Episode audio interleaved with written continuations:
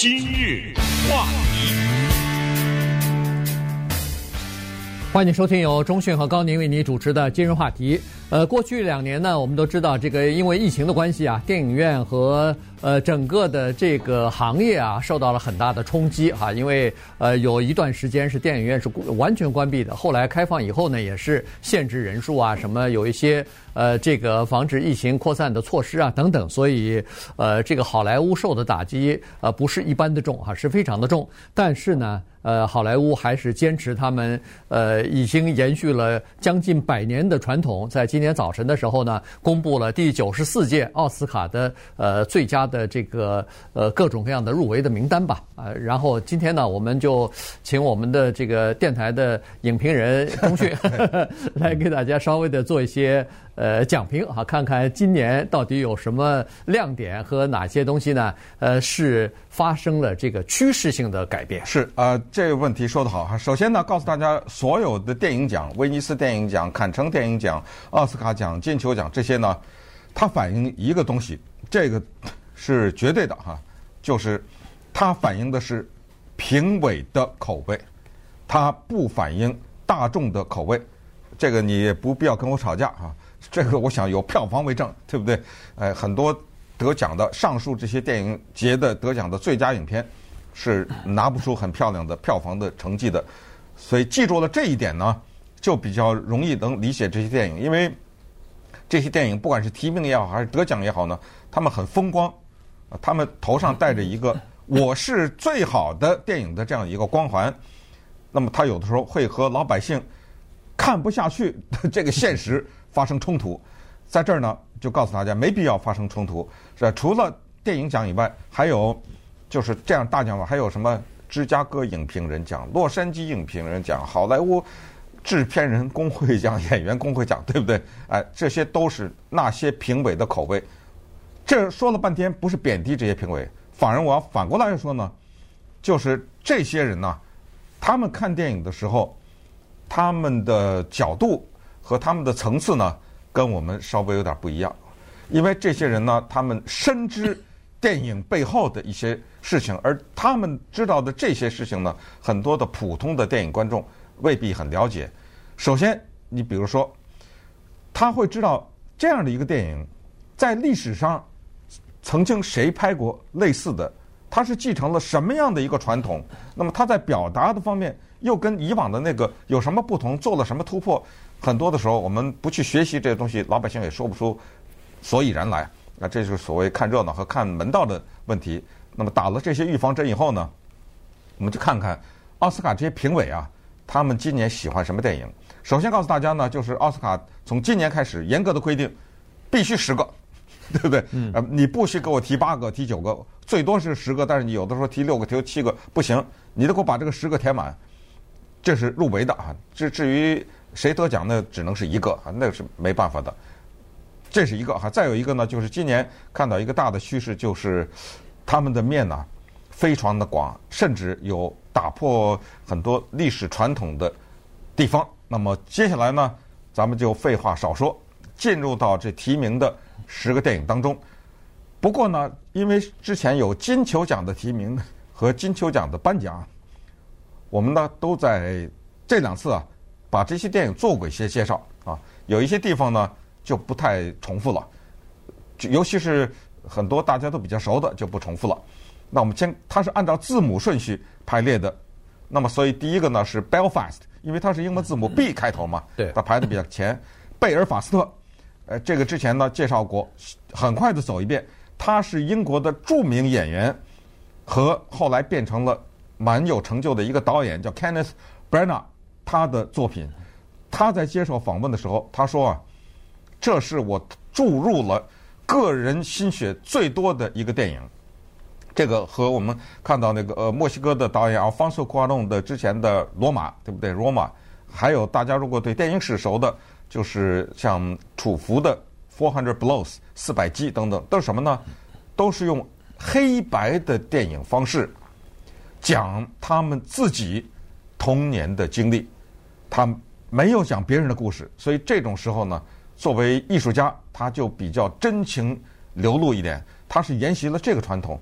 所以比如说楚服，当然是法国新浪潮的电影的一个代表的人物，他的《Four Hundred Blows》四百击，几乎是算是必看的一个经典的电影。还有之前的《罗马》呢，就有点争议了。《罗马》我记得你好像没看下去，是不是？对，你记得吧？那个黑白的那个电影，对。呃，一开始一个女孩子扫地拿那个水，四分钟，慢慢慢慢悠悠的哈。对对，呃，他就是继承了这个传统。那么贝尔法斯特呢，是英国的莎士比亚剧的著名演员，以及他后来用他自己可以说是演莎剧的毕生的这种经历，自己主演和导演了。哈姆雷特，呃，就是无数次的改编当中的一次比较好的一次改编。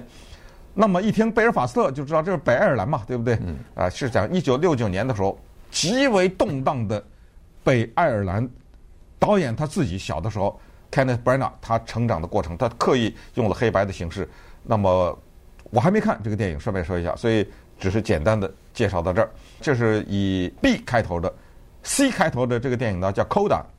上次跟大家简单介绍，它是四个英文字的缩写吧，它叫 Child of Deaf Adults，翻译成中文就是失聪父母的孩子，这四个英文字嘛，对不对？就是父母都听不到。他讲一个叫 Ruby 的一个女孩子，故事呢，你一听就前提你就可以想到是多么的感人。这个孩子特爱音乐，他的毕生的希望就是进入到波士顿著名音乐学校 Berkeley。这不是我们这儿的 Berkeley 啊，那个叫 Berkeley 啊，那个学校不得了啊，是非常的国际顶尖的音乐学校，他就要进入那去。可是他们家里有这种基因呢、只有他能听到，他的父母还还有个哥哥吧，都听不到。那么这个时候他就挣扎了，如果他要去读他的音乐学院的话呢，就会抛弃在家的父母啊等等，在这个挣扎当中，他要在。这个过程当中做出人生的重大选择，这就是《Coda》这个电影。高宁，接下来 D 开头，Don't Look Up。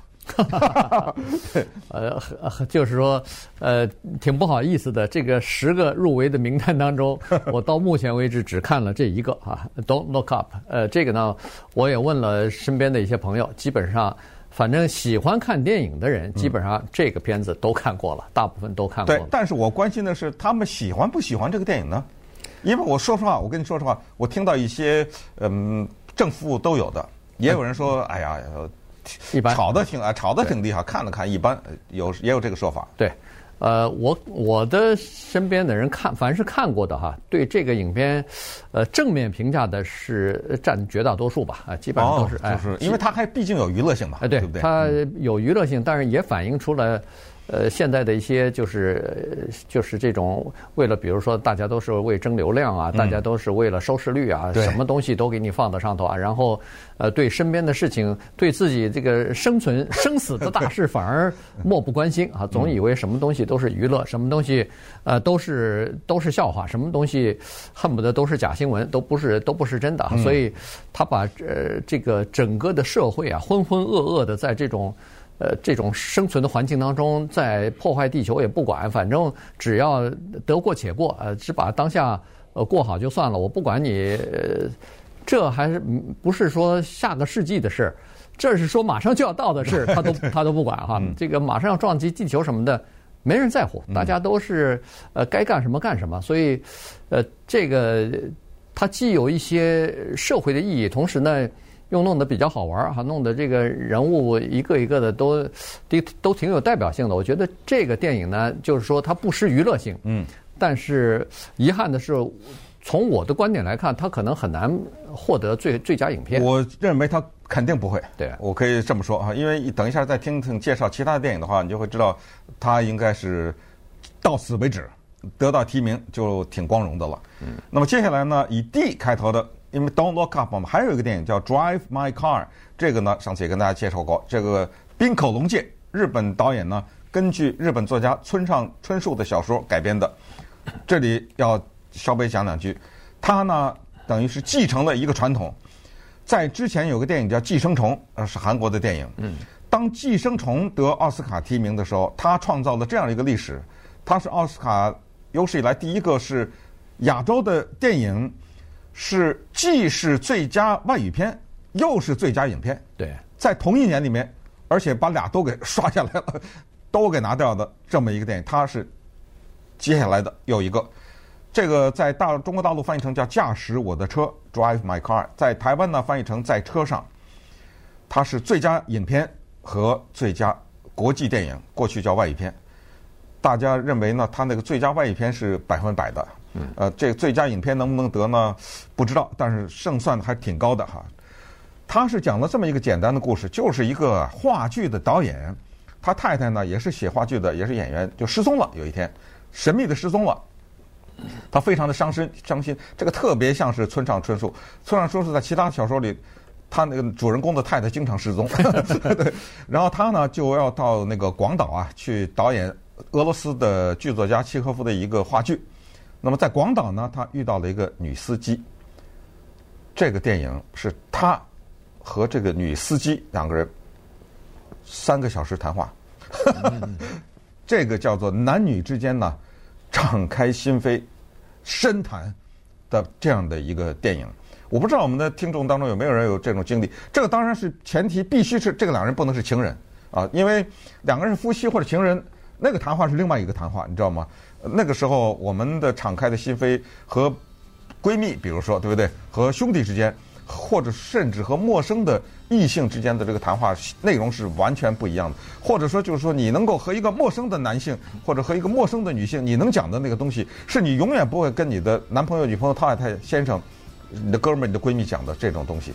那么，村上春树呢就喜欢探讨这个玩意儿，玩这个三个小时的电影电影哦，他是讲了这个话剧的导演和广岛的一个女司机之间的敞开了心扉的深谈。那么这个电影呢，嗯，能不能看下去我就不知道了。这个反正我就告诉你，讲的是这个。那么稍等会儿呢，我们再来看另外一个高宁可能也算是比较熟的一个电影吧，也是 D 开头的，叫《沙丘》。今日话题。欢迎继续收听由中讯和高宁为你主持的金融话题。啊，这段时间跟大家讲的呢是今天啊刚刚公布的这个奥斯卡的入围名单。啊，所以我们呃没有其他的时间讲别的入围名单，所以把这个十个最佳影片的入围名单呢呃给稍微的简单介绍一下哈，因为这次的这个入围名单里边啊。呃，人们发现一个趋势啊，就是说，呃，串流媒体他们所占的比重现在真的是越来越大了。你看，十部呃最佳影片当中，呃，有两部是 Netflix 他们自己拍的，他们自己做出来的一个就是呃接下来要说的这个 Doom 啊，这个沙丘啊，这是一个这是一个科幻大片吧？这算是这十个影片当中票房收入最高的一个。哎，我记得、呃、不是这个不是 Netflix 的。呃，Netflix 的两个影片，一个是《The Power of the Dog》，还有一个《Don't Look Up》。对对，没错，这两个。我说的是接下来这啊，这个不是这个，哎，这个是中讯大荧幕上看过。对，我是超大荧幕，就 IMAX 看的。对我，我刚才说的是 Netflix 的这个呃，《The The Power of the Dog》呢，实际上是今年得奖呼声最高的哈，因为他在。今天的入围名单当中，他获得了十二项提名，这个算是最多的了，哎，最多的了哈。接下来就是那个呃，Doom，就是这个沙丘，获得了十项提名。其他的，刚才我们介绍的呢，分别也都获得了一些提名，但是不如这两个影片多。呃，沙丘这个电影呢，我是一定要看的哈，而且一定，而且呃呃，放在我的必看的这个名单当中啊。原因就是我还是在等着稍微的。感觉稍微再让自己舒服一点的时候呢，呃，去到电影院去看去，因为 听中讯介绍说，这部这个电影啊，在你家里头客厅看就毁了。呃，效果是不行的，你知道吗？我知道现在有人拿手机看电影，有人拿 iPad 看电影，有人拿电脑看电影，这 这都是把人家的精心的设计的这些大的场面给毁掉了哈。这没办法，但是谁让有疫情呢？对不对？呃，这电影呢就不多说了哈，它是这样的，因为它是一九六五年那个 Frank Herbert 呀写的一个当时超级轰动的一个科幻小说改编的。后来到了什么程度啊？就这小说啊，变成了恨不得一个大家追踪的，咱们不敢说是宗教信仰，但是有很多人就变成了这个小说的迷。呃，还有他的什么后援会啊，什么粉丝群呐，就大家就开始研究这个小说。那么它就变成了一个现象。那之前呢，大导演 David Lynch 拍过一个版本，但是那个版本没有成功。搬上银幕。后来就没有人敢了，没有人敢把它搬上银幕，因为前车之鉴。但是这次呢来了，他来了一下，弄了两个还是三个？因为电影名字一出来的时候，上面写的就是上，啊，或者是 Part One 第一部啊，你就知道它后面还有跟上的。他这个科幻化就是。谁知道这是未来某一个什么时候吧？就是在某一个沙丘帝国里面有某一个 melange，melange 就是一种混合物。就这种东西呢，这种混合物又能延长你的生命，又能在茫茫的沙漠里面又能给你指引方向，同时呢，它有很多神奇的功效啊等等。所以它这种神奇的物质就变成了大家争抢的对象。就这么一个简单的讲吧。然后一个英雄人物 Paul 呢，他就是捍卫。这个神奇的物质，在这个过程中，他实际上是对自己的民族的了解，对自己个人的了解。他其实到最后回归到这个，就是一个人，他不管经过了什么困难，经过了什么努力，他最终要了解的那个人是他自己。嗯，不过呢，讲了这个背景，我稍微打点预防针，就是这个也给高宁讲一下，就是他不是那种星际大战啊、星球大战啊这种电影。嗯，他比较节奏上面。稍微稳一点，这么说吧，啊，它不是那么快，也没有什么战斗啊，什么这种很多的大的这个场面，有一些就是静静的，啊，在一个一个宫廷里面，比如说啊一些对话呀，什么是这么一种。感觉啊，它的那个娱乐性啊，未必那么强。呃，这个呢，但是这这倒是挺少见的哈。也就是说，这么一个呃，在十部电影当中，这是一部呃唯一的一部，好像是票房收入破了上亿的啊、呃，过亿的这么一部电影哈，算是呃就是大众比较喜欢看的这么一部电影，同时又是一个科幻题材电影，能够入围到。呃，这个十个最佳影片当中，这个说实话不太常见哈。说说实话是，这就说明实际上现在这个评委啊，他的包容性，呃，或者说是他有意的要，呃，就是把自己的视角拓宽，呃，这个呢确实是，呃，至少是起，就是说你可以看看出来，他们是在做这方面的这个努力。对。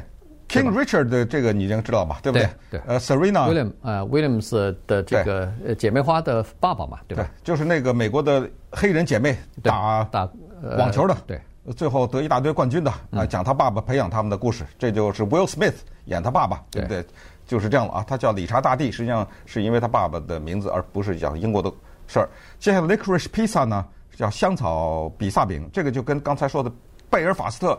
和之前说的童年的电影很像，叫做《我的童年》的，又是那个传承那个系列。这是好莱坞呢非常有实力的一个导演 Paul Thomas，呃呃 Anderson 啊，他导演的。呃，Paul Thomas Anderson 是得奖大户啊，他之前一系列的电影都是能够在不同的地方得不同的奖，其中比较辉煌的是二零零七年的那个《There Will Be Blood》，是讲在那个美国发现这个石油啊的那个石油大亨的故事。呃，这个这很有意思，因为我和高宁呢还巧了，还在这个《There Will Be Blood》这个电影的石油大亨的家里待过呢，对不对？啊，是讲的这个故事。那么这个香草比萨饼讲的是什么故事呢？讲的是 Paul Thomas Anderson 他十五岁的时候，也是讲他自己的故事，在 San Fernando 呃 San Fernando Valley，在我们南加州的圣佛南度谷这个地方成长的过程，就是简单的说，就是有高中的那时候中学吧。呃，要照相啊，毕业的时候要照相。那么他十五岁的他爱上了二十五岁的那个女孩子，那个女孩子是那个摄影师的助理。不说了，呃，就是从此开始了这么一段奇怪的一个旅程，他和这个女孩子之间的旅程。呃，接下来呢就是那个这是 L 了哈，接下来是 Nightmare Alley，这个翻译成噩梦巷吧，一个噩梦的巷子。这个呢是南美洲的著名的那个导演 Del Toro 啊。他的一个作品，Del Toro 呢叫做 Guillermo del Toro 啊，他之前呢是两个特别好看的电影，呃，不是两个特别好，两个特别有名的电影，一个特别好看，我认为叫《潘神的迷宫》啊，《Pan's Labyrinth》，这是二零零六年，那个时候奥斯卡提名，后来二零一七年他得了一次奥斯卡奖，叫《水形》，嗯，叫《The Shape of Water》。对不对？讲一个，这你看过吧？哦，这我看过。一个怪物嘛，对不对？和人之间的爱情就是他的，都是他的。所以这人是一个得奖大户。他这次的这个叫做《噩梦巷子》啊，讲的呢是一个 这个巡回娱乐场啊，有这么一个雇员。我们知道，就是那种巡回的游乐场，啊大家去玩游戏的那种啊哎，这么一个雇员呢，这个男的他呢叫做那个那张嘴啊，好会讲话啊，那哄人呢，呃，他有这个本事。那么他呢遇到了一个女性的心理学家，没想到啊，这个里面两人开始了一个征服之旅，看谁能够征服到谁，你知道吗？哎，是讲的这么一个故事。我还没看这个电影，但是据说娱乐性极强。呃，接下来呢就是 The Power of the Dog。别看它牌子比较厚，因为它是 P 开头，对不对？对它没办法，所以它牌子比较厚。The Power of the Dog 呢，这个之前也详细的介绍过，就是叫狗之力哈、这是就是讲的在二一九二五年的时候，美国的蒙塔拿州的牧场上的兄弟二人的故事，哎、就是这个哥哥莫名其妙的讨厌弟弟的太太，嗯，呃，弟弟呢娶了寡妇，但是莫名其妙的他喜欢这个寡妇的儿子，讲了这么一个故事，也就是说呢，这个哥哥 Cumberbatch 这是英国著名的演员，现在是很红的哈，Dominic Cumberbatch，嗯，他呢有特别残暴的一面和不怎么说不近人情的那一面，很可恨的一面，但是呢，这个男孩子怎么就勾出了他的那一面啊，他的温情的那一面，所以这个演员不得了啊，他这这个里面的表演呢，很棒的。那么答案在电影的结尾，我上次也说了，对不对？恨不得最后的一分钟才给你看到一点答案。他是讲的这么一个故事，这个就是 The Power of the Dog，然后最后呢是 W 开头的 West Side Story，Steven Spielberg 的这个电影，我觉得就是陪跑吧，陪练了啊。呃，因为他是把人家之前的奥斯卡最佳影片重拍了一遍，嗯，看来不太取巧，票房是败得一塌糊涂，把那电影公司都可能快赔的 都不行了啊！一一亿多的制作费，一亿多的宣传，可能加起来两亿多的成本，弄了个三千万美元回来。嗯，呃，不过呃，就是去年这个基本上大片都已经都已经不太行了哈，这个大片它有一个现象叫做大片消失了，呃，基本上都没有了。呃，有喜欢有喜欢这个呃漫威的这些影迷，可能还希望，比如说珍珠侠、蜘蛛侠之类的能不能入围哈，但是这次他显然是没有入围了。尽管这个票房是相当不错的，但是还是不行。